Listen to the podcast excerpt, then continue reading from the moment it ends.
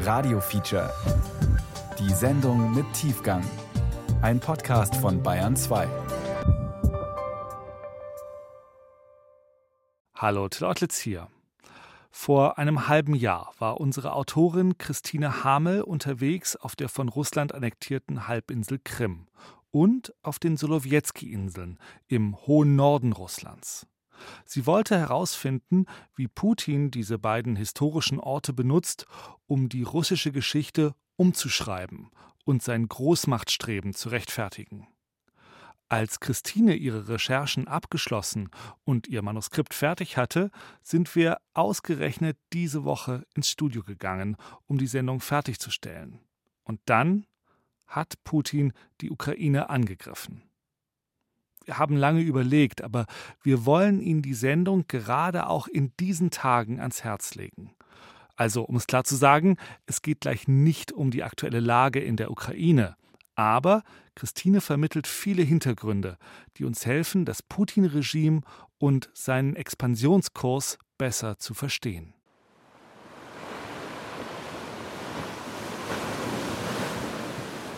Es heißt, auf den Solowjetski-Inseln im Weißen Meer sieht man Russland so verdichtet wie das Meer in einem Wassertropfen. Соловки – это модель.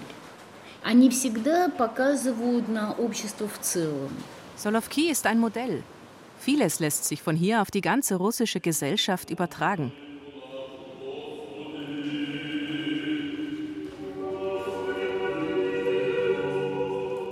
Die Solowjetski-Inseln sind Essenz und Vision. Es gibt diesen Grundsatz: heute Solowki, morgen Russland.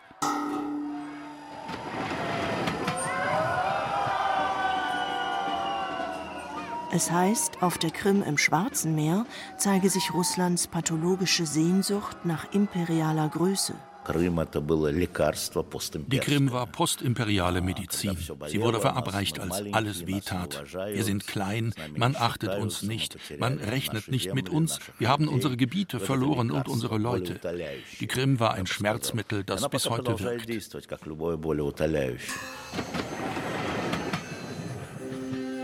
Weißes Meer, Schwarzes Meer, Solovki, Krim. Wo Putin Russlands Geschichte fälscht. Ein Feature von Christine Hamel.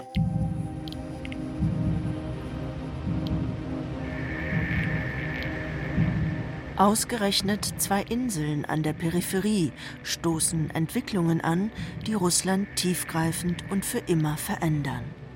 Beide Inseln gelten als heilig. Beide Inseln sind Unrechtsinseln.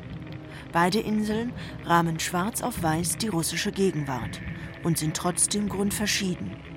Die Solowjetski-Inseln im Weißen Meer, etwa 1000 Kilometer nördlich von St. Petersburg, und die von Russland annektierte Halbinsel Krim im Schwarzen Meer.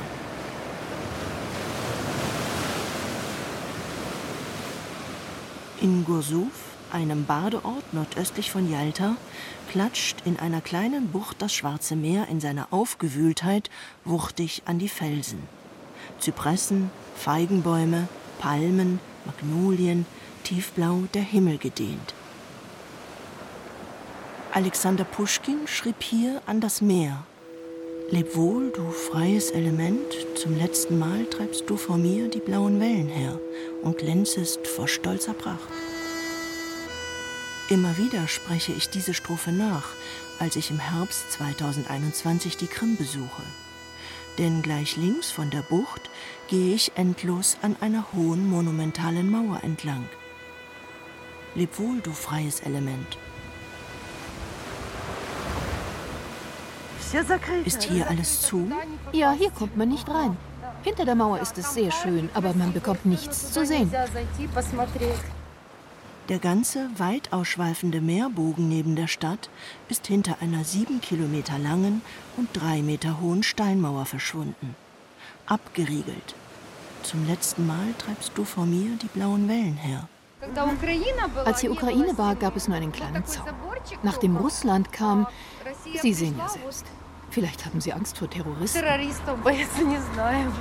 Die Passantin zuckt mit den Achseln. Die Mauer zieht sich vom Ayudak, dem Bärenberg da hinten, bis hierhin. Überall steht Atek, Atek, Atek auf der Mauer. Sie haben die Kinder eingeschlossen. Atek ist die Mutter aller Pionierlager, ein Mythos der Sowjetunion, an dem das Putin-Russland offenbar anknüpft. Schwer bewaffnete Nationalgardisten stellen die Security am Eingang. Gleich daneben eine Außenstelle des Innenministeriums der Russischen Föderation. Ein Tor öffnet sich für einen Bus. Alle Reihen leer. Nur auf den beiden letzten sitzen sechs, sieben Mädchen. Eines hebt die Hand zum Gruß.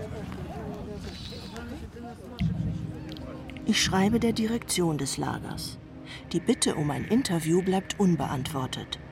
Das Telefon hebt auch niemand ab. Atek ist zu. Für Journalisten jedenfalls. Von den AfD-Abgeordneten, die 2018 die Krim besucht haben, gibt es auch ein Foto in Artek. Ich muss mich indes mit Gursuf, ukrainisch Hursuf, begnügen, dem Ort gleich neben Artek. Bei einem ersten Stadtrundgang fallen die vielen Kameras und Uniformierten auf. Die einen im Dienst, die anderen im Urlaub. Der Kurort wird lückenlos überwacht. Auf einem kleinen Platz schmettern drei Frauen, vielleicht etwas zu fröhlich, russische Volkslieder. Ein Mann begleitet sie am Akkordeon. Sie haben keinen Hut aufgestellt, es geht ihnen offenbar nicht um Geld. Sollen sie für etwas Leichtigkeit sorgen in dieser kontrollierten Umgebung?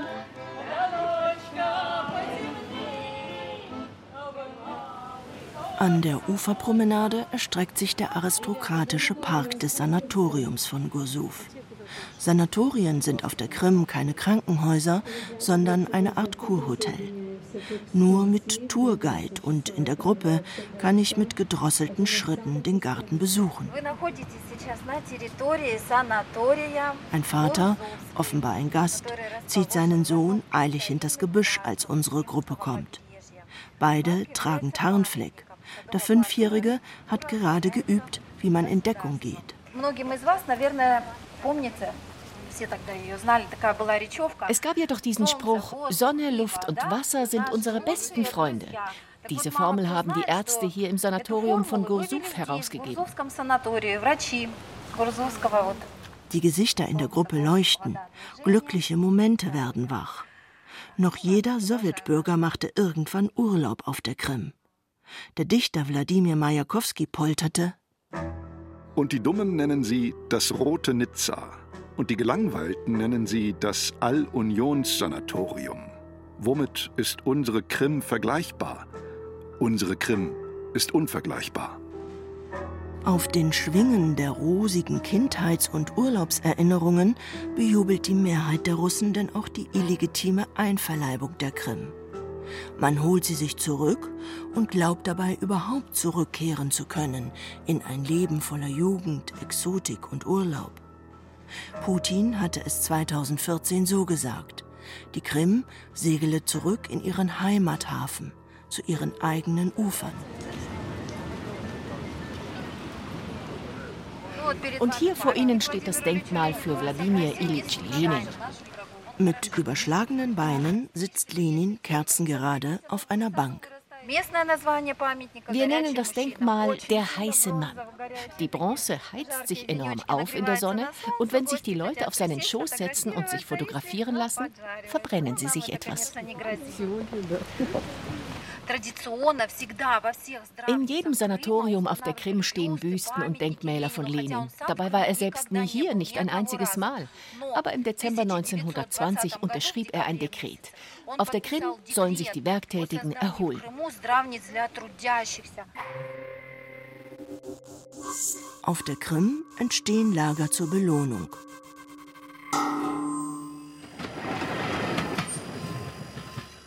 Auf den Solowjetski-Inseln entsteht zeitgleich ein Lager zur Bestrafung. Offiziell das Lager für besondere Aufgaben. Ich fahre mit dem Zug von St. Petersburg 800 Kilometer immer nur nach Norden.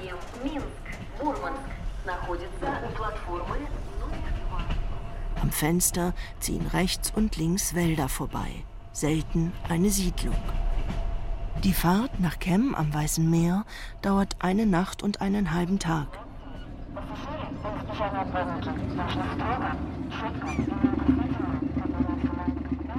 In Kem legen die Schiffe ab zu den Solowjetski-Inseln im Süden des Weißen Meeres.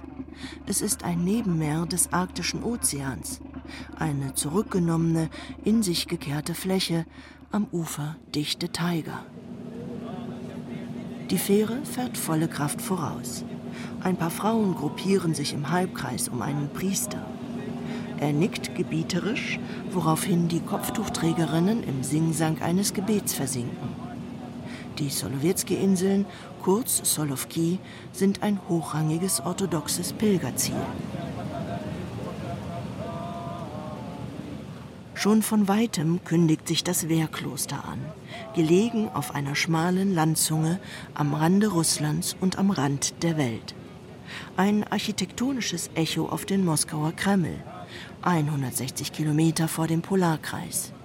You got to believe it. Ein Meer aus Zwiebelkuppeln, Hauben, Türmen und Türmchen wogt hinter einer wuchtigen Mauer aus rundgeschliffenen Findlingen, an den Ecken verstärkt von klobigen Wehrtürmen. In den Lüften ein heiliges Bimmelbammel.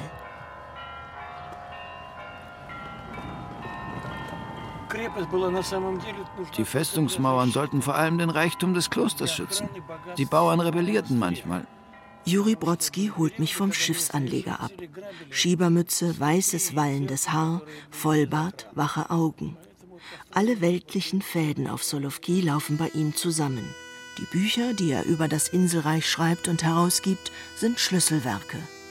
Brodsky ist Archivar des Wolfsblutjahrhunderts. Первую книгу я писал подпольно, еще совсем не об этом нельзя было говорить и упоминать о соловецких лагерях даже. Das erste Buch habe ich im Untergrund geschrieben. Man durfte über die Verbrechen der Bolschewiki nicht sprechen und das Lager noch nicht einmal erwähnen. Die Tschecher, der Geheimdienst der neuen Sowjetunion, richtet 1923 auf den Solowjetski-Inseln ein Arbeitslager ein, den ersten Gulag. Die Bolschewiki müssen nicht viel ändern, denn das Kloster war ein orthodoxes Alcatraz.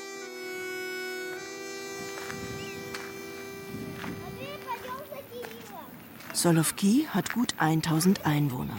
Es gibt eine Schule bis zur 11. Klasse, eine Apotheke, zwei, drei Läden mit Haushaltswaren und Lebensmitteln, Sascha, den Polizisten, eine Feuerwehr und eine Bibliothek, die schon lange geschlossen ist. Im Fenster hängt ein Schild, das verspricht die Romantik der russischen Geschichte.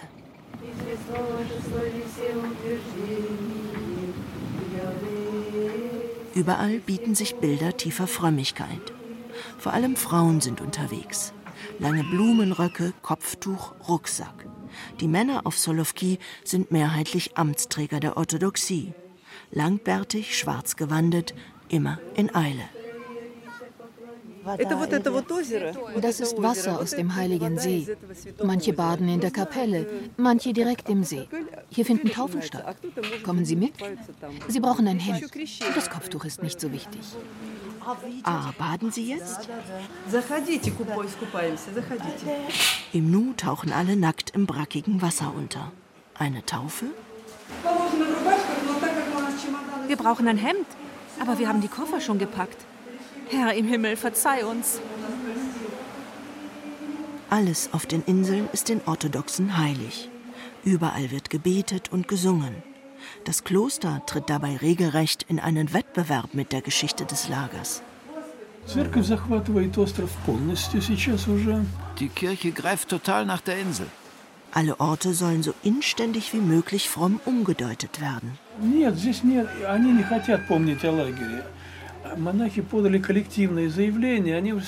An das Lager will sich niemand mehr erinnern. Die Mönche haben hier immer auch als Gefängniswärter gearbeitet. 1927 waren 112 Mönche als Lageraufseher tätig. Sie trugen eine spezielle Uniform und haben gleichzeitig Gott und dem Geheimdienst gedient.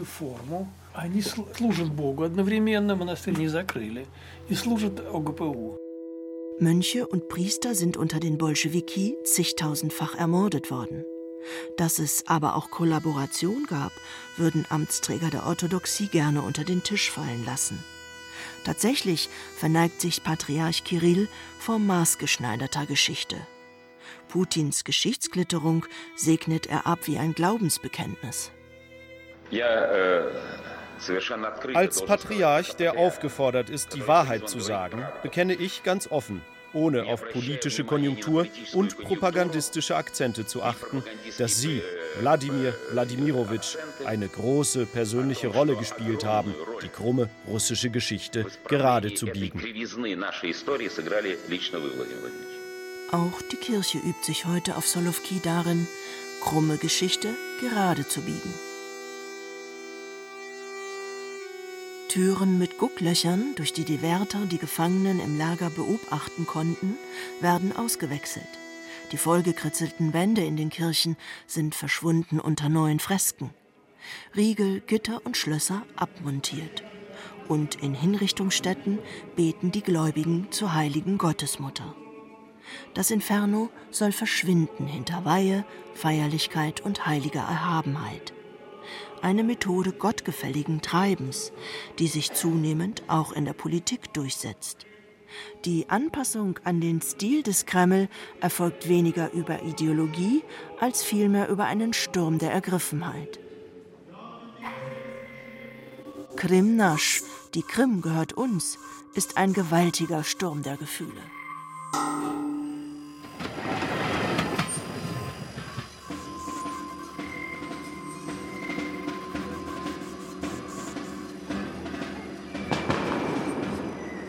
Nachts schießen in Gursuf am Schwarzen Meer Feuerwerksraketen hoch, als ich im Herbst 2021 die Krim besuche. Party in Atek. Der Knall versetzt mir kurz einen Schrecken, denn auf der Krim sieht man öfter mal Spezialisten, die den Strand nach explosivem Material absuchen. Die Stimmung im Ferienparadies ist spürbar nervös. Jetzt aber explodieren nur Sternensträuße über dem Meer. Vielleicht ein Salut für den Präsidenten? Immerhin 34 Milliarden Rubel, etwa 392 Millionen Euro hat die Regierung seit Annexion der Krim 2014 in die Renovierung des Ferienlagers Atek gesteckt. Scheint ihr ein Herzensobjekt zu sein. Das ist ein irdisches Paradies für Kinder. Ich lüge nicht. Marina Sabrotskaya setzt ein ernstes Gesicht auf. Sie ist Lehrerin, arbeitet aber als Fremdenführerin in Gursuf. Ich lerne sie in einem Café kennen. Man kommt jetzt nicht mehr rein. Sicherheit. Das ist ein Staat im Staat. Zehn Lager gehören zu Artek. Ich war am 9. Mai drin, durch Beziehungen. Ich liebe Artek.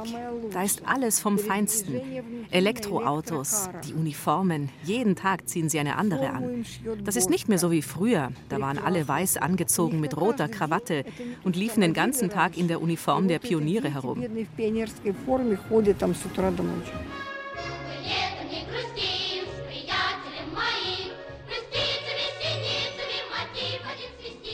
Die Bilder der strahlend weiß gekleideten Jugendlichen zwischen Palmen und Zypressen am Meer mussten bei den Leuten zu Hause früher wie ein Blitz einschlagen.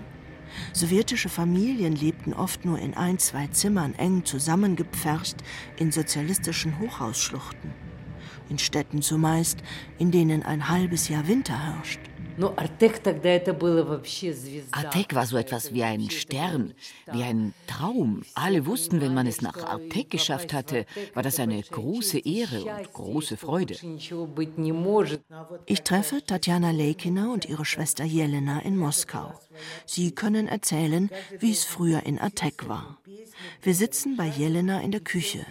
Im Geiste sind die beiden aber wieder auf dem Versammlungsplatz in Artek und hören die Fanfaren beim Flaggehissen. Tatjana kommt 1963 als Kind in das berühmte sowjetische Ferienlager. Sie ist Musterschülerin und darf zur Belohnung sechs Wochen nach Atek. Wie das Militär ist Atek damals strikt hierarchisiert in Trupps, Gruppen und Abteilungen. Das Marschieren im Gleichschritt muss die Zehnjährige erst lernen. Wir mussten in Reihe und Glied stehen. Alle waren gleich angezogen, weiße Shorts und Blusen. Und jede Abteilung hatte ein eigenes Emblem.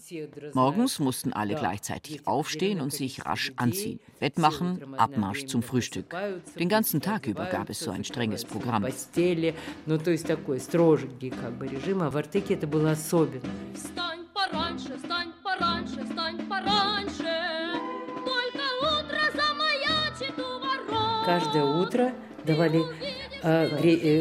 Zum Frühstück gab es immer Grieß. Aber unter dem Eindruck dieses speziellen Kantinengeruchs mochte ich das nicht essen. Nach zwei Löffeln stieg der Brechreiz in mir hoch. Ich übergab mich in den Teller, auf dem der Grieß lag. Und die Erzieherin sagte mir jedes Mal, du isst auf, was auf dem Teller ist.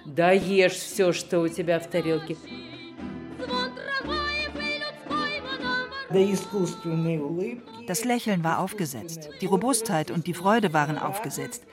Niemand hat sich je dafür interessiert, was wir eigentlich wollten. Всем,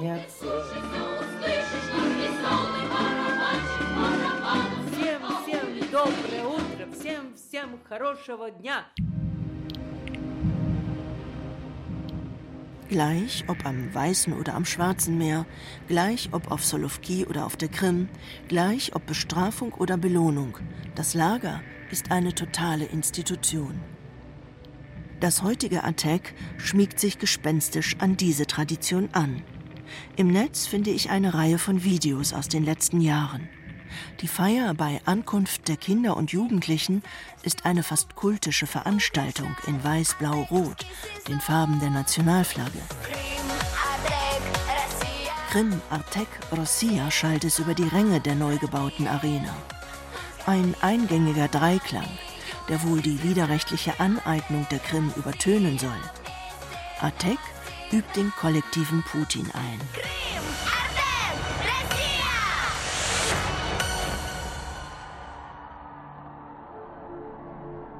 Die Orangene Revolution 2004-2005 in der Ukraine hat die russische Regierung in anhaltende Alarmbereitschaft versetzt.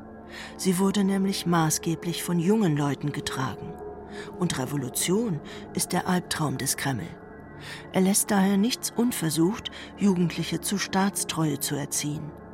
Das Bildungsministerium heißt wieder wie zu Sowjetzeiten Aufklärungsministerium. Und ATEC ist das Flaggschiff aller Aufklärung. 45.000 Kinder und Jugendliche werden hier jedes Jahr zu Kollektivgeist und Opferbereitschaft erzogen.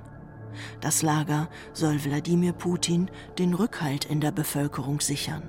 Мы возвещаем об открытии смены в Артеке! 2017 stattet der Präsident Atek einen Besuch ab.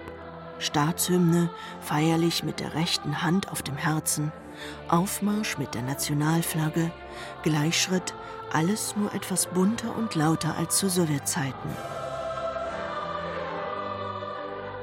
Die Krim ist staatstreue Schmiede und grelle Hüpfburg.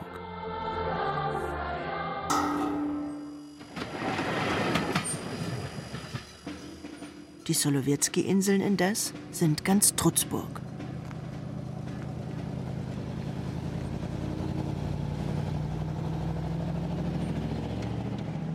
Der Lokalhistoriker und mein Inselsputnik Juri Brodsky kommt erstmals zu Beginn der 70er Jahre nach Solovki. Er will die Landschaft fotografieren, das flache Meer mit den hier und da auftauchenden Findlingen, die hochstrebenden Kiefernwälder, die tiefblauen Seen, den wetterwendischen Himmel. Neben aller nordischen Schönheit entdeckt Juri Brodsky einen Ort des Schreckens. Я просто видел много следов лагерей, когда приехал. Mir fielen überall die Spuren des Lagers auf. Die Fenster waren vergittert. Es gab diese Gucklöcher, durch die die Gefangenen beobachtet wurden. Die Wände waren vollgeschrieben. Die Fenster, vor allem die zum Meer, zugenagelt. Es fiel ein bisschen Licht hinein, aber von innen konnte man nicht hinausgucken.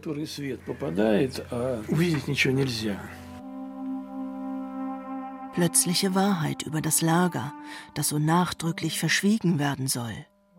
Die Solowetzki-Inseln sind die Mutter des Gulag. Lasst uns mit eiserner Hand die Menschheit ihrem Glück entgegentreiben, triumphierte ein Transparent über dem Eingang des Lagers. Jedes Jahr kamen mehr Häftlinge an. 1923. 3049. 1924. 5044. 1925. 7727. 1926. 10682. 1927. 14810. 1928. 13366.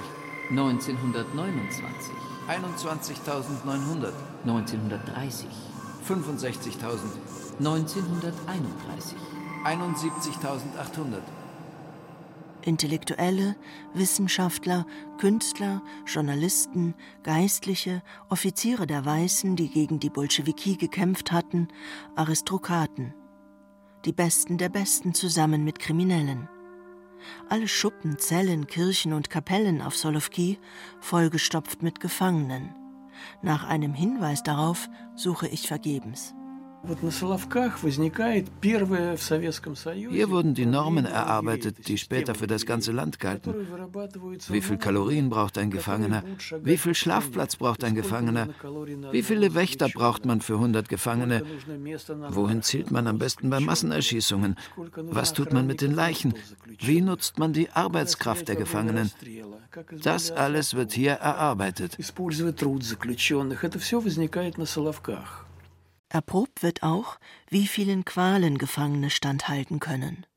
Dimitri Lichatschow, ein berühmter russischer Kulturwissenschaftler, ist von 1928 bis 1931 im Solowetsker Lager. In einem Film von 1988 erinnert er sich an die Methoden der Umerziehung. Sie traktierten uns mit einem Maximum an Gewalt und erteilten uns maximal sinnlose Kommandos. Wir sollten beispielsweise unsere Sachen ablegen und um einen Pfahl herumlaufen. Sie schrien Beine höher, Beine höher. Das dauerte ziemlich lange, bis die ersten umfielen.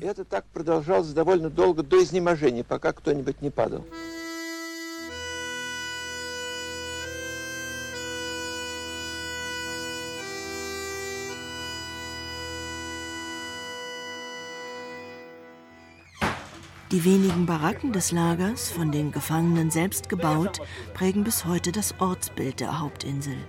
Einfache, langgezogene graue Holzhäuser aus dicken Baumstämmen. Hier leben die Inselbewohner. Abends dringt fahles Knochenlicht heraus. Unter einer Staubglocke lerne ich Juri kennen, einen Gelegenheitsarbeiter. Im Winter schippt er für das Kloster Schnee, im Sommer macht er Heu. Das Gesicht aufgedunsen von billigem Fusel. Wohnen hier viele? Ja, hier. Eins, zwei, drei Fenster. Die werden vermietet. Im Winter kommen die Leute nicht. Die leben nur im Sommer hier. Und da wohnt Kolja. Und hier eine Babuschka. Und in dem Zimmer da drüben Andrucha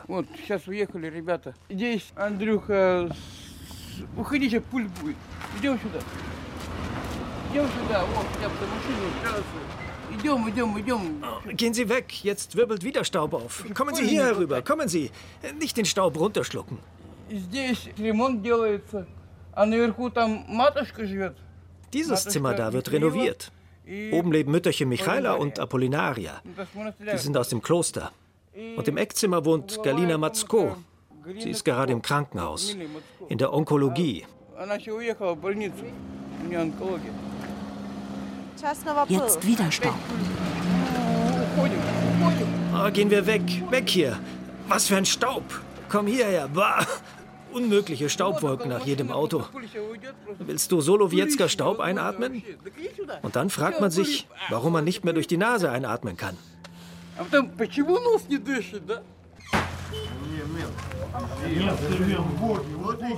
Alltag, Lager und Religion spielen auf Solowki zu einem irritierenden Nebeneinander zusammen.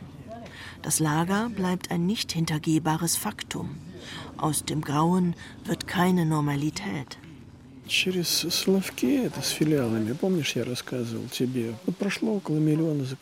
Durch Solowki und die Außenstellen des Lagers sind etwa eine Million Menschen gegangen. Aber das ist Statistik. Da ist zum Beispiel Jewgenia Jaroslavskaja Markon, die Frau des Dichters Alexander Jaroslavski. Wegen einer Gedichtzeile wurde er hierher gebracht. Er war völlig entkräftet und konnte nicht arbeiten. Deshalb hat ihn der Lagerkommandant erschossen. Kurze Zeit später ist Jewgenia angekommen. Sie wollte ihren Mann besuchen. Als ihr der Kommandant sagte, dass er Jaroslavski erschossen hat, warf sie mit einem Stein nach ihm. Daraufhin erschoss er auch sie.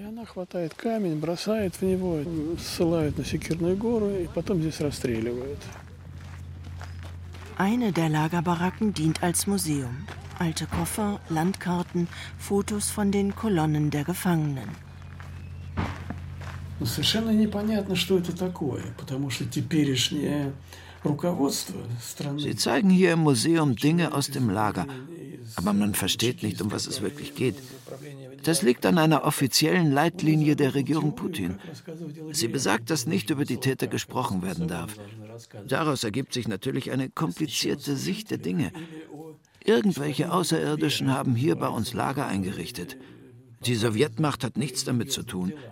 Das ist das Gestern, das bis heute andauert. Geschichtsvergessenheit am Weißen Meer. Das blind geweinte 20. Jahrhundert verschwiegen und verleugnet.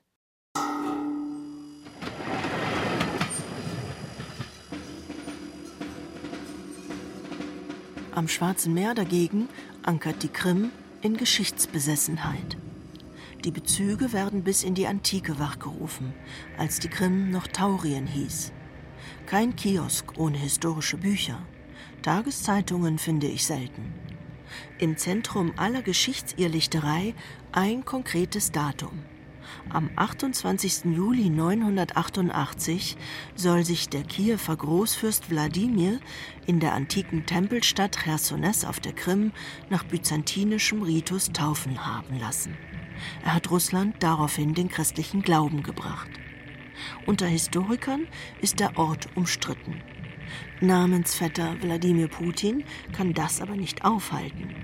Bei seinem Auftritt im Stadion von Sevastopol im Frühjahr 2021 schwelgt der russische Präsident in gottgefälliger Sinnstiftung der Annexion.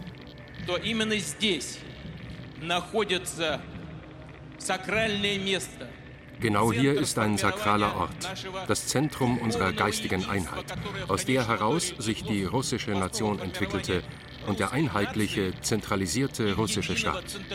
Es ist ein unglaublich wichtiger Ort für unsere Herzen, Seelen und unseren Glauben. Das ist natürlich heiliges Land für uns, für Russland.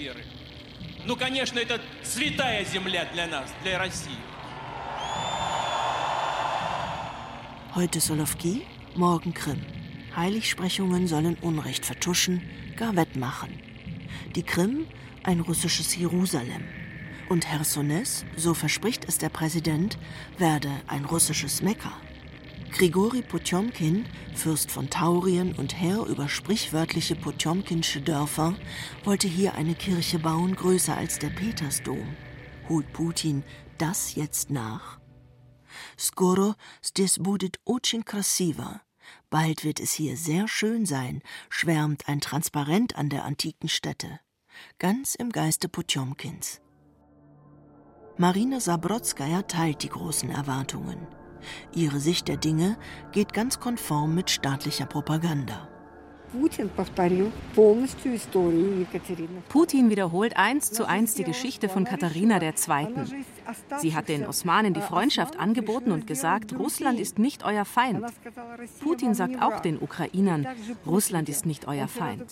Putin hat sofort gesagt, es gibt drei Amtssprachen auf der Krim, Russisch, Ukrainisch und Tatarisch. Katharina II. rief die besten Leute aus Russland, die hier eine Strategie zur Entwicklung der Krim ausarbeiteten. Putin macht das, was Katharina gemacht hat. Wie knüpft die aktuelle Krim-Politik an beim Mythos Krim? Was macht den Mythos Krim aus und wie wirkt er weiter? Welche Verbindung gibt es zu Katharina II., die Russland von 1762 bis 1796 regiert hat? Fragen an Andrei Sorin. Er ist Professor für Kulturgeschichte und russische Literatur in Oxford. Ich treffe ihn in einem Café in Moskau. Andrei unterrichtet auch an der Schaninka, einer Elite-Universität in der russischen Hauptstadt.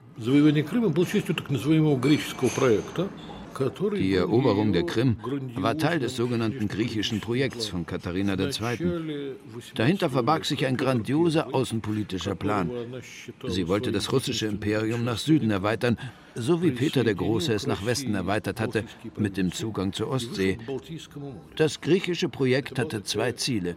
Es sollte einerseits die Wiederauferstehung von Konstantinopel als Hauptstadt eines mit Russland eng verbündeten griechischen Kaiserreichs anstoßen und andererseits brauchte Russland als europäische Macht einen Ort für den Kult um die griechische Antike.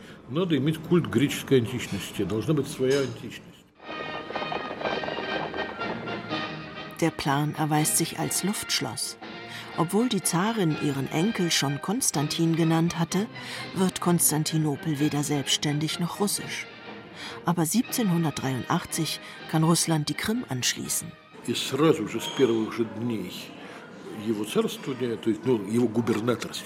In den ersten Tagen nach der Annexion begann Potjemkin mit der Umbenennung der Orte.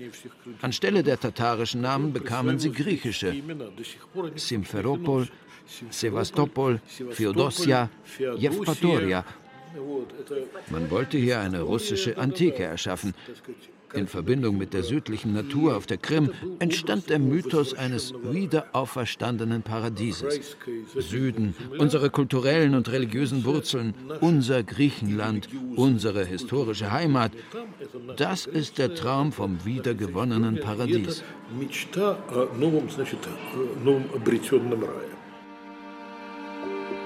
Das Pathos dieses Traums speist sich unter anderem aus den grimmigen und langen russischen Wintern. Unter Stalin wird der Krim-Style zum Trend. Die ganze UdSSR wird versüdlicht. Die Landwirtschaft rund um die Hauptstadt versucht sich im Anbau von Wasser- und Honigmelonen. Und überall Palmen. Kein Kommissariat, kein Kulturpalast, kein Kongress ohne Palmen in Kübeln. Die Palme ist Insignie des Kolonialen kein Imperium ohne Palme. Der Dichter Semyon Kirsanow schreibt 1935 augenzwinkernd: Kommst du nach Moskau, hängen da Blätter wie von Palmen. Unser Klima ist wärmer geworden. Der Mythos der Krim lebt auch weiter in Pionierlagern wie Artek. Exzellenz und Jugend überschneiden sich hier. Alles sprühte in Artek vor Optimismus. Alle auf der Krim, auch die Leute in den Sanatorien, trugen weiß wie im antiken Griechenland. Sie liefen in so einer Art Pyjama herum. Das lieferte sowjetischen Komödien reichlich Stoff. Auch die Architektur der Sanatorien auf der Krim orientiert sich an der Antike. Mit Kolonnaden und Terrassen, mit Skulpturen und Früchten. Es ist ein Paradies, das Hand in Hand geht mit dem Terror der Zeit.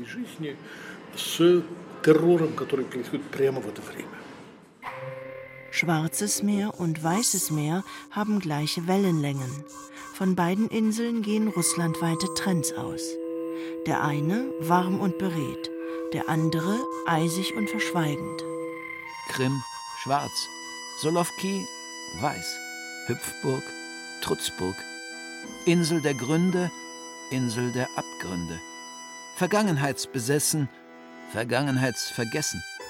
Lager der Belohnung, Lager der Bestrafung, Erwärmung der Gesellschaft, Vereisung der Gesellschaft, Anschluss an die europäische Antike, Niemandsland.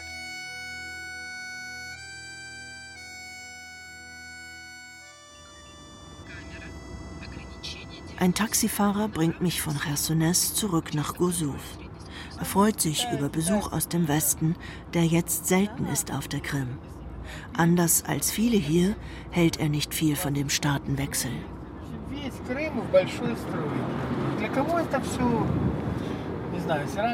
Die ganze Krim ist eine große Baustelle. Für wen gebaut wird, weiß ich nicht. Früher gab es hier Betriebe und Fabriken und die Leute haben gearbeitet. Was jetzt hier vor sich geht, für uns ist es jedenfalls nicht. Artek ist jetzt überall. Es hat ganz Kursuf eingenommen. Da, wo früher nicht Artek war, ist jetzt Artek. Es wächst und wächst. Alles hier ist Artek. Früher war hier das Hotel Veranda. Jetzt ist hier Artek. Wir werden nicht darüber sprechen. Das sind überall Ohren. Der Fahrer hat Sorge, abgehört zu werden. Die Angst rührt von einem Skandal in Gosuf. Für den Ausbau von Atek wurde ein zehn Hektar großes Gebiet am Ufer des Meeres enteignet und dem Lager zugeschlagen. Zwei Friedhöfe, Durchfahrtsstraßen und zwei öffentliche Strände wurden den Einwohnern seit 2015 genommen. Hunderte von Familien haben ihr Zuhause verloren. Eine Anwohnerin in der Ulica Gagarina in Gosuf versucht, zu ihrem Haus zu kommen. Es liegt hinter der Mauer, also muss sie an der Security vorbei. Besucher dürfen die Bewohner nicht mehr empfangen. Wer abends spät kommt, muss damit rechnen, draußen vor der Mauer stehen gelassen zu werden. Schikanen, die die Bewohner so schnell wie möglich zum Verlassen ihrer Häuser bewegen sollen. Ich komme durch nichts in der Welt auf die andere Seite der wehrhaften Mauer. Der Hortus conclusus Atec versinnbildlicht keine Freuden wie sonst üblich, sondern grimmige Isolierung. Der Fahrer schickt mir später per Mail Videos, die Aufschluss geben über das Schicksal der Betroffenen. Etwa 1000 Menschen sind in Gursuf seit 2015 von den Enteignungen durch den Ausbau des Lagers betroffen. Sie müssen ihre Häuser räumen, auf eigene Kosten abreißen und stehen vor dem Nichts. Sie haben uns das Meer weggenommen. Sie haben alle Straßen zu mir gesperrt. Sie haben uns die Möglichkeit des Zusammenlebens genommen. Wenn Kinder nach dem Studium wieder nach Gursuf nach Hause kommen, können sie ihren Wohnsitz nicht mehr hier anmelden. Wo Artek ist, gelten vollkommen andere Regeln, die die Direktion des Lagers aufstellt. Wehgetan hat vor allem, dass sie sich genommen haben, was ihnen nicht gehört. Artek akzeptiert keine ukrainischen Dokumente. Egal, ob man vor Gericht verliert oder gewinnt, am Ende entscheidet Artek. Wir sind großem psychologischen Druck ausgesetzt und es fühlt sich an, wie in einem Reservat zu leben. Sie zwingen uns, die Häuser selbst abzureißen. Dabei sind Leute schon ums Leben gekommen. Viele haben schwere Traumata davongetragen.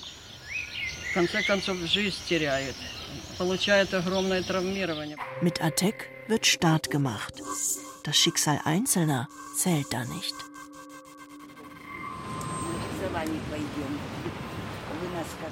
Ich bin inzwischen seit zwei Tagen in Gosuf. Man kennt mich und weiß, dass ich eine deutsche Journalistin bin. Meine neue Bekannte und mein Kurschatten, Marina Sabrodskaya, hat es sich zur Aufgabe gemacht, mich überall abzufangen und mir ein Loblied auf die neuen Machtverhältnisse auf der Krim zu singen. Alle haben eine starke Hand vermisst. Alle wollten einen Staat.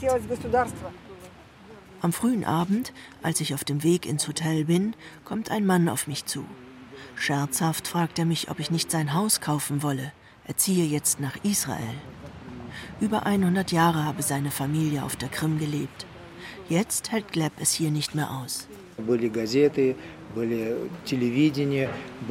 Früher aber gab es Zeitungen, Fernsehen und Radiosender mit unabhängigen Meinungen. Das ist alles vorbei. Alles, was unabhängig war, wurde geschlossen. Warum schlucken die Leute das alles so? Was ist das für eine Mentalität? Der Chef macht die Ansage, er urteilt und entscheidet. Selbstständiges Denken wurde immer unterdrückt. Alle leben hier in den Tag hinein. Was morgen passiert, interessiert die Leute nicht. Ganz so, als wenn die Leibeigenschaft erst letzte Woche abgeschafft worden wäre. Lermontow hat doch geschrieben, Adieu Russland, Land der Sklaven. Daher rührt die Angst zu streiten und auf Demonstrationen zu gehen.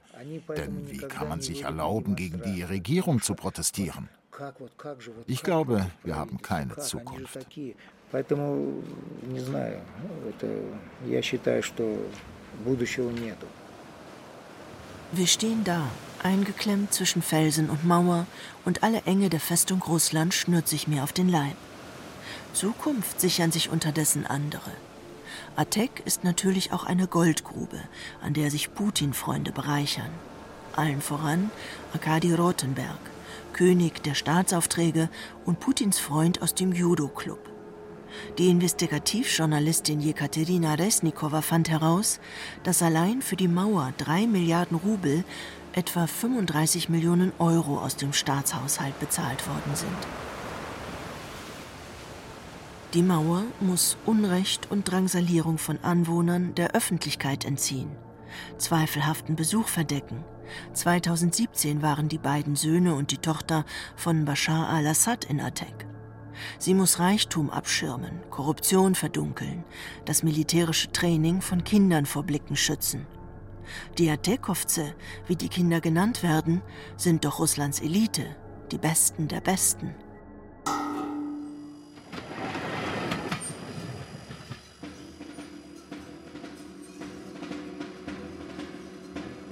Für die Besten der Besten war auch das Lager auf den Solowjetski-Inseln. Hochqualifizierte Ärzte versehen als Häftlinge ihren Dienst. Intellektuelle geben die Zeitung Die Neuen Solovki heraus. Das Theater versammelt Schauspielstars, Dirigenten und Sänger.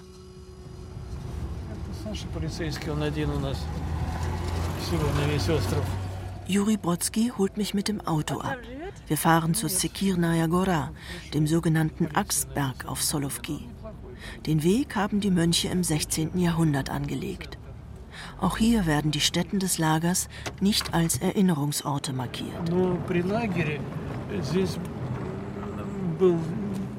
Hier war ein kleines Lager für die Kinder der Gefangenen. Und hier gegenüber ist ein Vorratslager für Gemüse. Es sind nur Gruben mit einem Dach darüber. Und das Weiße Haus da ist die Schmiede des Klosters. Zur Zeit des Lagers war hier eine Fabrik. Leonid Kupczynski baute hier zwei Motoren und dann haben sie ihn auch erschossen. Und hier links die Baracke war zu Lagerzeiten das Haus der Liebe.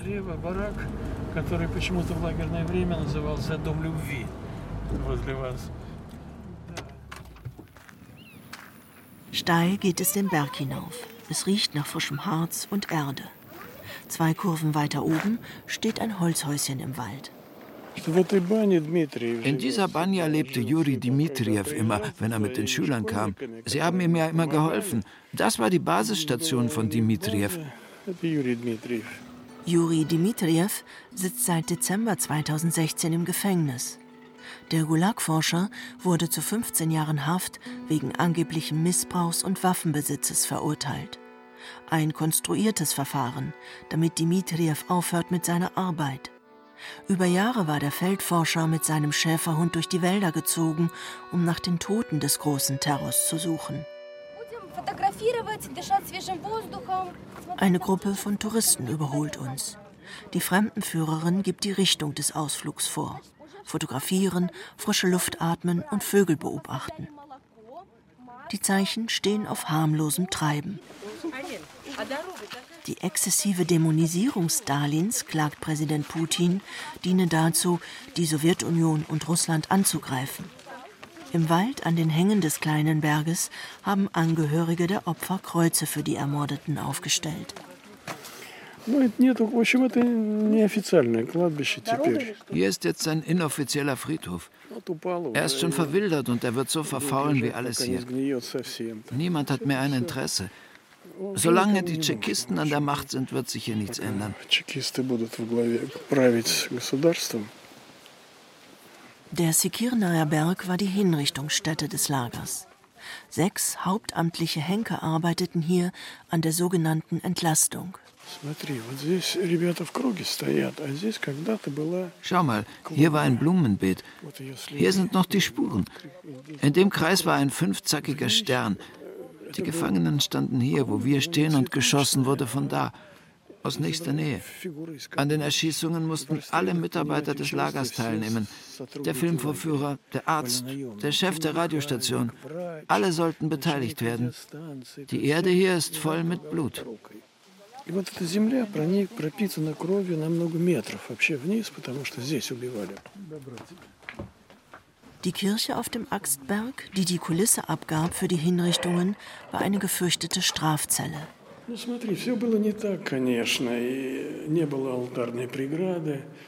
Hier war natürlich alles anders. Da, wo der Altar ist, war das Fass, in dem die Gefangenen ihre Notdurft verrichten mussten. Wenn sie aufstehen durften und dahin gehen konnten, war das schon ein Glück. Alle saßen hier auf speziellen Sitzstangen in Unterwäsche, barfuß, um sie noch mehr zu demütigen. Keiner durfte etwas sagen. Сидят в нижнем белье, чтобы еще унизить человека, вот только босиком обязательно. Nachts durften sie ein Kleidungsstück anziehen.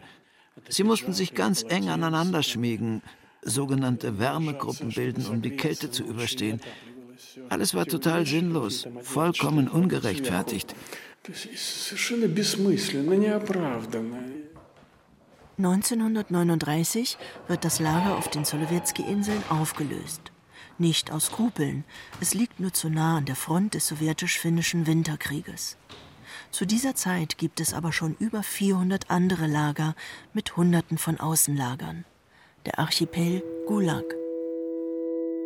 Gern hätte ich sie alle mit Namen genannt, wünschte sich die Dichterin Anna Achmatova.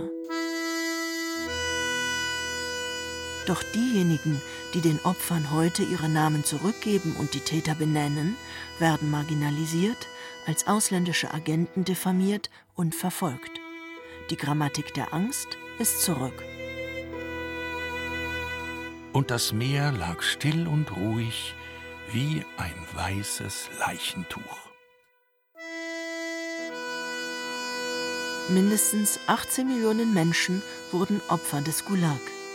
Terror und Angst schufen tatsächlich einen neuen, schwer traumatisierten Menschen. Das Lager, schreibt der Schriftsteller Walam Schalamow, ist der tiefste Grund im Leben. Er muss es wissen.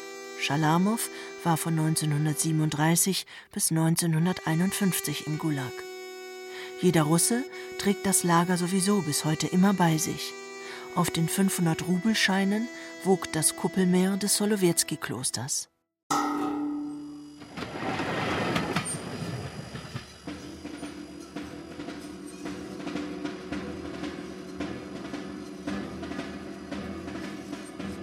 Auch die Krim schafft einen neuen Menschen. Jeder muss neben der russischen Hochkultur an den neuen Staat glauben und lernen, ihn zu lieben. Von Kindesbeinen an wird eine geradezu religiös-mystische Haltung gegenüber dem kollektiven Putin gefordert. Der Einheitsstaat macht mit militärischem Nachdruck ernst. Die Krim hat ganz Russland in eine Festung verwandelt. Die Krim reicht inzwischen von St. Petersburg bis nach Wladiwostok. Solovki im Weißen Meer hat das ganze 20. Jahrhundert in Russland geprägt. Die Krim im Schwarzen Meer wird das 21. Jahrhundert prägen.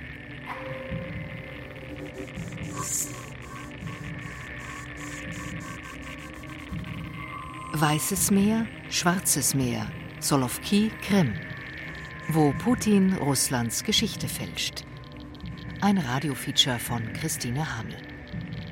Es sprachen die Autorin Burkhard Dabinus, Katja Schild, Peter Lersch, Julia Fischer, Knut Kortzen, Anna Greiter, Carsten Fabian, Marlene Reichert, Frank Mannhold und Hemmer Michel. Ton und Technik Roland Böhm. Regie Rainer Schaller. Redaktion Johannes Bertou. Eine Produktion des Bayerischen Rundfunks 2022. Nochmal der Hinweis.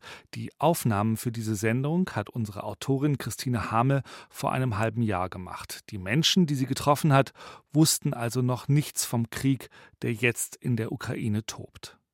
Mehr zur aktuellen Lage in der Ukraine gibt es gleich hier auf Bayern 2 in den Nachrichten, jederzeit im Radio auf BR24 oder auf br24.de.